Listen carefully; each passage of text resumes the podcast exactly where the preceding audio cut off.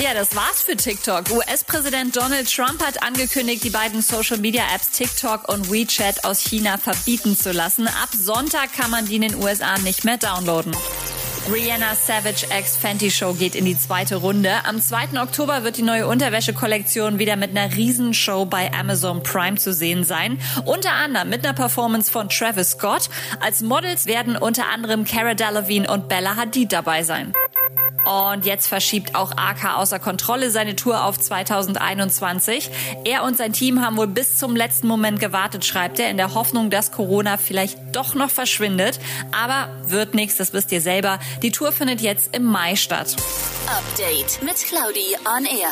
Jetzt auch als Podcast. Für tägliche News in deinem Podcast-Player. Abonniere I Love Music Update.